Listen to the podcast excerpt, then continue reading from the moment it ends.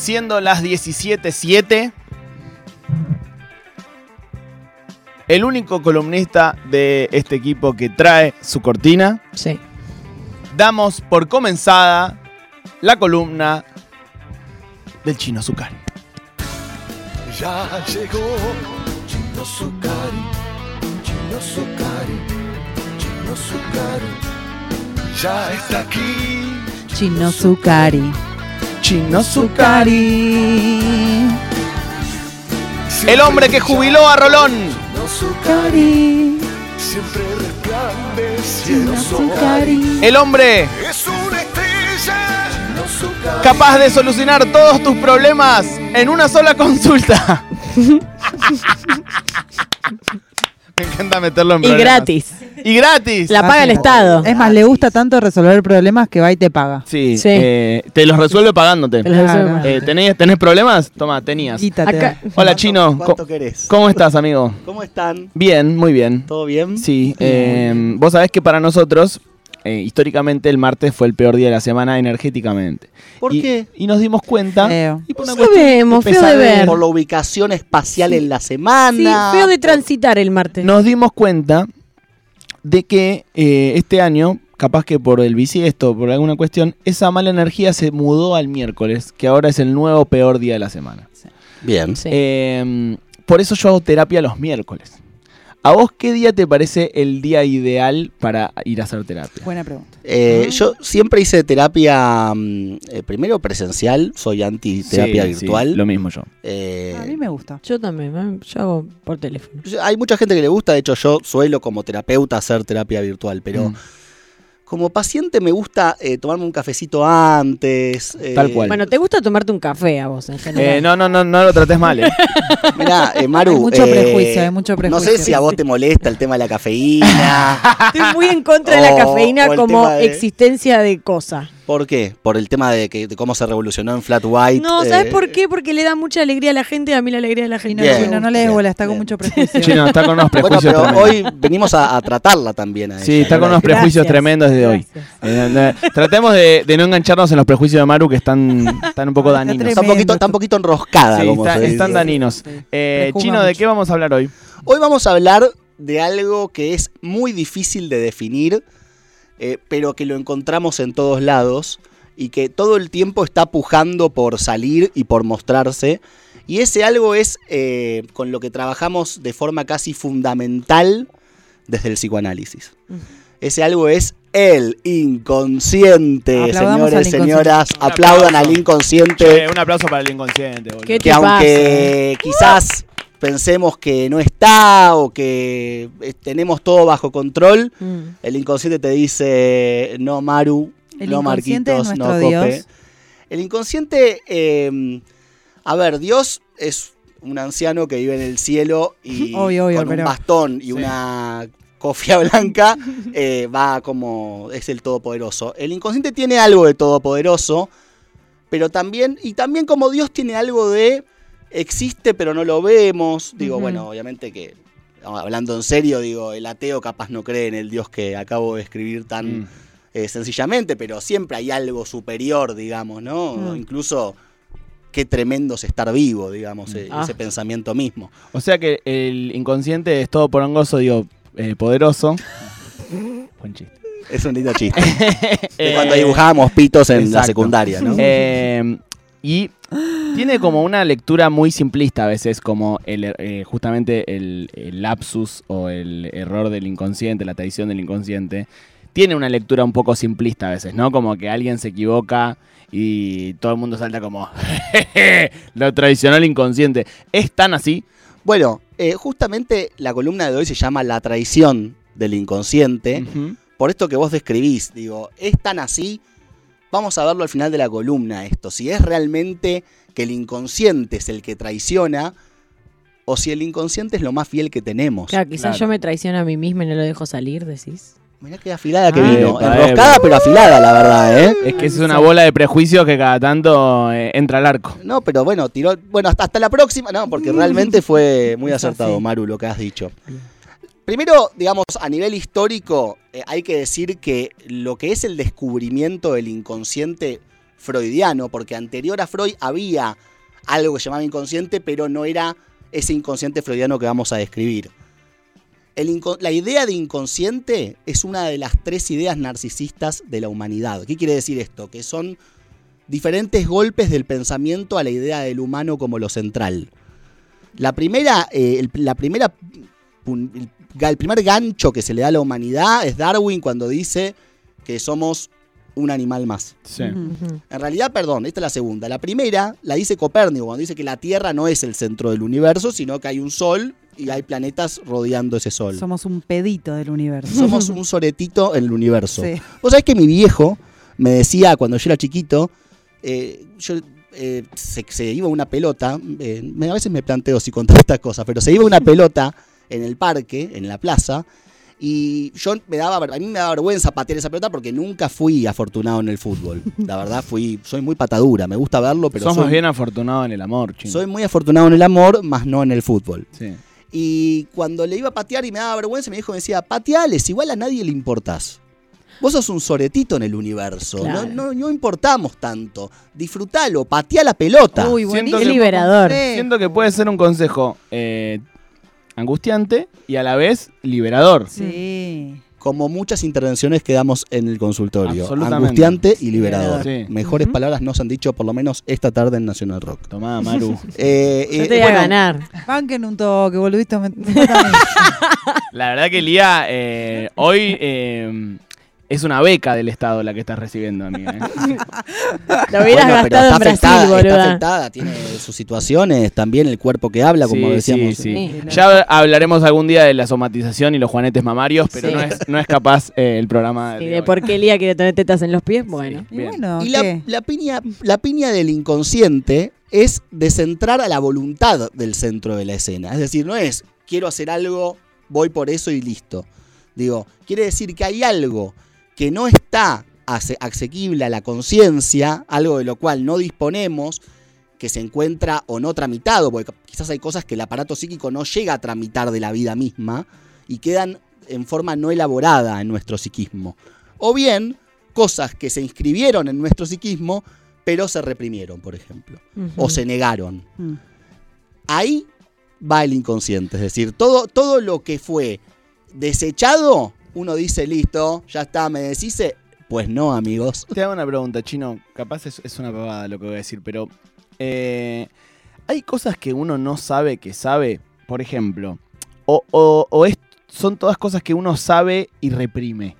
¿Se entiende la, la diferencia? Como que, eh, viste que eh, uno a veces en, en situaciones es como que si cerrás los ojos y te tomás un segundo, sabes lo que querés. Por más indecisión que tengas, como que por más que después analices muchos factores y, y eso te genere ciertas dudas, es como que en el fondo decís, yo sé lo que, mi- eh, lo que quiero. No todos se toman el tiempo de cerrar los ojos Mm. y, y ese, ese instante de la pregunta. Digo, por eso Mm. el psicoanálisis está para el desdichado o la desdichada, que nunca se hizo la. que, que se está pues empezando a hacer la pregunta. Eh, para el que nunca se hace la pregunta y vive respondiendo, no hay ningún problema. Pero lo que decís en relación al, al saber es muy interesante porque la primera definición freudiana del inconsciente es que es un saber no sabido. Mm. Es decir, que uno sabe que hay algo ahí que lo compete, que, que tiene que ver con uno, pero no sabe bien qué. Bien, Eh, por eso es un saber no sabido, ¿no? Se hace este juego, andás a ver cómo era en alemán esta frase, pero Mm. eh, al español por eh, la edición Amorortu se, se tradujo de esa manera. Eh, pero bueno, básicamente eh, el, el inconsciente aparece todo el tiempo y por eso en el psicoanálisis habrán escuchado muchas veces que se dice diga lo que se le ocurra. Marcos, Mm, por ejemplo, le dice a su analista. Decí lo que, lo que te parezca. No, pero no sé cómo decir esto. Decilo. Decilo, sí. Como sea. Ujú. Armalo como sea. Porque en realidad ¿Qué pensás? Me dice mi psicólogo. Claro, ¿qué pensás? Es, ¿Qué tienes que ver? Hay una, una intervención de Freud muy buena en relación a esto, que a una paciente que venía a quejarse de todo, no, porque mi viejo tal cosa, mi vieja, no sabes, es una yegua, me hizo esto, esto y esto. No, y el amigo de mi viejo también, Freud agarra y le dice, la escucha durante una hora y le dice, ¿y usted qué tiene que ver en todo esto? Mm. ¿No les pasa que a veces hay gente que se quejan de todos Mm. o de todo pero nunca se implican en lo que está sucediendo? Total. Sí, y con respecto a lo que decías antes, eh, como de, de lo primero, de sacar lo primero que tenés, eh, por eso muchas veces son las mejores las sesiones en donde no sabes de qué vas a ir a hablar. Y las sesiones en las que estuviste toda la semana maquinando y voy, le voy a decir esto y le voy a decir lo otro y le voy a decir lo otro, a veces es como que uno repite un, un guion de una obra que vos mismo escribiste eh, y no tiene la frescura de cuando te sentás ahí y decir, qué puta idea de qué quiero hablar hoy. Y eso te va, llevando a otra cosa, ¿no? A algo más inesperado. Es que la práctica de alguien que va a análisis de forma semanal o cada 15 días o cada 20 días o la frecuencia que, que se quiera, es eh, poder justamente descentrar al yo de esa decisión, digamos, porque por lo general, a ver, si yo vos te pregunto cómo estás, vos tenés todo un discurso muy armadito para darme rápidamente. Bien, acá andamos, sí, viste Claro. cómo es. O sea, Mm. llegando a fin de año. Che, y lo de las elecciones. ¿cómo te, cómo te y toma? bueno, a veces bien, a veces mal. Hoy estoy un poco más pesimista que lo habitual, pero viste, como Argentina va a seguir existiendo. Pase lo que pase, acá estaremos. Bueno, un poco es esto, ¿no? Digamos, uno eh, que asiste a, un- a una sesión con un psicoanalista, por ejemplo, eh, no va con, con algo totalmente desarmado, no se Mm. deja tomar totalmente. Por lo general uno empieza a hablar, pero el analista o la analista está esperando que ese discurso tropiece. Mm. Está esperando justamente que ese discurso tenga una inconsistencia. Cuando te referís a inconsistencia, ¿te referís a un fallido o de qué otras maneras puede aparecer como el Y, inconsciente? por ejemplo, un silencio también. Ah, digamos, un silencio, eh, una idea que se, re- algo que se repite. El inconsciente, por ejemplo, Lacan, por eso es interesante, ¿no? Digamos, en el psicoanálisis pasa mucho esto. Es jodido definir las cosas porque se Mm. definen según los diferentes momentos de diferente manera, se van encontrando diferentes aspectos y no es que la primera definición queda totalmente vetada, pero lo que dice Lacan en un momento del inconsciente es que es lo que se repite Mm. en mí. Si uno tiene la práctica de escuchar incluso a un amigo, van a ver que hay ciertas frases, ciertas posiciones de esa persona Mm. frente al amor, frente a la vida, frente a lo que pueda suceder, que se va repitiendo. Hay cierto discurso bien rígido en cada uno que se va repitiendo. La idea no es eliminar el inconsciente. El, primer eh, objetivo del psicoanálisis en un comienzo de la teoría era hacer consciente lo inconsciente. Listo, con eso Mm. terminamos. No, acá la idea es entender que nunca va a haber un fin de ese inconsciente. Y por suerte, porque ese inconsciente tiene que ver con, con el deseo, tiene que ver con lo más propio de uno. Mm. Entonces, si eso eh, estuviese borrado, realmente seríamos una copia, seríamos clones. O sea que el ejercicio por ahí es como por un lado dejarlo correr, pero sin dejar de escucharlo, ponele. Hermoso como lo dijiste. eh, creo que es lo segundo. ¡Ah! Y tercero, Francia. No, no, muy, la verdad que sí, la verdad que es eso. eh, eh, te- es tan advertido. Hay diferentes lugares, formas en las que se presenta el inconsciente. Eh, una de las más conocidas que Freud las nombró en psicopatología de la vida cotidiana, es decir, que Freud encontró que no hace falta tener una neurosis grave para tener inconsciente, digo, aparece en la vida cotidiana. Mm. ¿Dónde aparece el inconsciente? En los sueños, por Mm. ejemplo. Uh, Los sueños son expresión de un deseo inconsciente. Pasa que a veces es como el meme de mi sueño, ¿viste? Y te levantás y decís, no sé. Rebor, Luquita Rodríguez, Mirta, Sí. eh, Pa- eh, Patricia Bullrich y Y Dillon. Dillon. Sí, ¿Qué mierda significa esto? Es que lo interesante del sueño es que el inconsciente funciona tanto en la vigilia como en lo onírico con falsos enlaces. Es anudándose a algo que es conciliable con uno. Mm. Porque si vos soñás con tu deseo inconsciente sin ningún tipo de velo, sin ningún tipo de deformación, mm. te despertás. Y la idea del sueño es poder seguir durmiendo. Ahora, em, el análisis como sistemático de los sueños, ¿no? Tipo, si soñás con una araña, zarasasasa. Si soñás con un pato, ta, ta. Eso es falopa, ¿no? Es falopa. A ver, eh, primero voy a pedir perdón. eh, me escribió mucha gente por la última sección, lo cual agradezco y me encanta. Pero una colega me dijo, che, dijiste que el psicoanálisis es el único que escucha. No, es verdad. Hay muchos profesionales que escuchan a sus pacientes y que no se ponen directivos con sus pacientes. Esto quería hacer esta salvedad. Pero sí, esto es falopa, ¿por qué? O por lo menos para mí es falopa, vamos a decirlo. Porque en realidad yo creo que eso tiene que ver. El inconsciente de cada uno no se puede manualizar. Claro. No es universal. Mm. Digo, hay que ver cómo se inscribió el lenguaje en esa persona, porque en algún punto el inconsciente es producto de ese baño de lenguaje que nos damos cuando nacemos. Que nos dan, ni siquiera que nos damos. Claro. Eh, me quedé con una pregunta, porque decís que el inconsciente es un poco la manifestación del deseo y que el psicoanálisis lo que quería hacer era como correr un poco esa barrera. ¿No sería mejor correrla para poder ver qué decíamos? O sea, ¿por qué habría que mantenerlo todo el tiempo como en algún punto separado? No, justamente, digamos, cuando uno escucha un sueño, Sí. lo que trata es de vo- volver atrás de ese mecanismo que hace el inconsciente por la censura, que es el desplazamiento.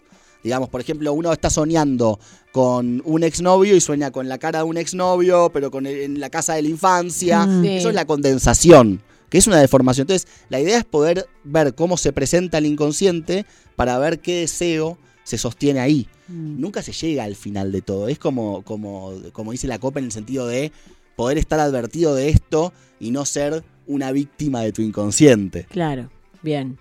Clarísimo. Eh, estamos hablando con el chino Zucari, arroba Zucari Chino, ¿verdad? Es eh, su Así, Instagram. así es, sí. Eh, pueden seguirlo ahí. Él, como dijo la otra vez, si alguien quiere tener alguna consulta psicológica, eh, puede escribir- una entrevista en una principio para poner para poder charlar un poco y ver qué está pasando y después se ve eh, Eh, sí. Bueno, y eh, aclaró la otra vez que lo económico siempre se puede conversar. Eh, no sean hijos de puta, obviamente, eh, si pueden, eh, no soliciten eh, una ayuda, pero si la necesitan, el chino está dispuesto a escuchar cuál es eh, esa necesidad.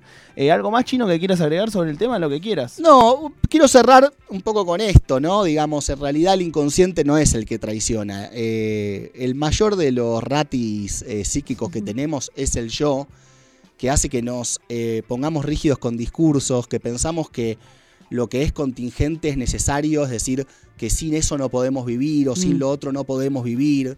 Eh, quizás te pasa con alguna relación amorosa que decís, no, sin ella no puedo vivir o sin él no puedo vivir. Sí, sí, podés. Mm. La verdad es que podés. Pero evidentemente eh, hay una idea ahí de abandono muy fuerte o Mm. algo que está actuando y te hace pensar que, que no vales una mierda y esa es la miseria neurótica. Eh, Gracias. Podemos hablar algún día, hoy capaz es un montón, pero recién hablabas del yo como del yo, el ello, el super yo, todos De las esos conceptos instancias- que nunca Sí. termino de cuadrar. Nunca entiendo bien tampoco. Me, me gustaría entender. Perfecto, cómo no. Eh, la traemos para la próxima eh, para el próximo Cuando encuentro. quieras, Chino. a la cuando quieras. carta, psicología a la carta, el nuevo nombre de esta columna. Yo, ello y Super Yo entonces para la próxima vez. El chino Zucari, arroba Zucari Chino, eh, así lo encuentran en redes sociales. El psicólogo que jubiló a Rolón, también, por si, si lo quieren googlear, lo googlean así, ponen ¿qué, qué psicólogo jubiló a Rolón? A tu casa, papi. Ya chat, está, chat ya está. GPT, ¿qué psicólogo se jubiló a Rolón? Eh, el chino Zucari. Eh, gracias chino por haber venido. Nosotros seguimos haciendo Ayúdame Loco hasta las 6 porque en minutos nomás la industria nacional de la serotonina se pone en marcha. Ya llegó Chino Zucari, Chino Zucari, Chino Zucari. Ya está aquí Chino Zucari, Chino Zucari. Siempre brillando Chino Zucari, siempre resplandeciendo Zucari. Es una estrella Chino Zucari.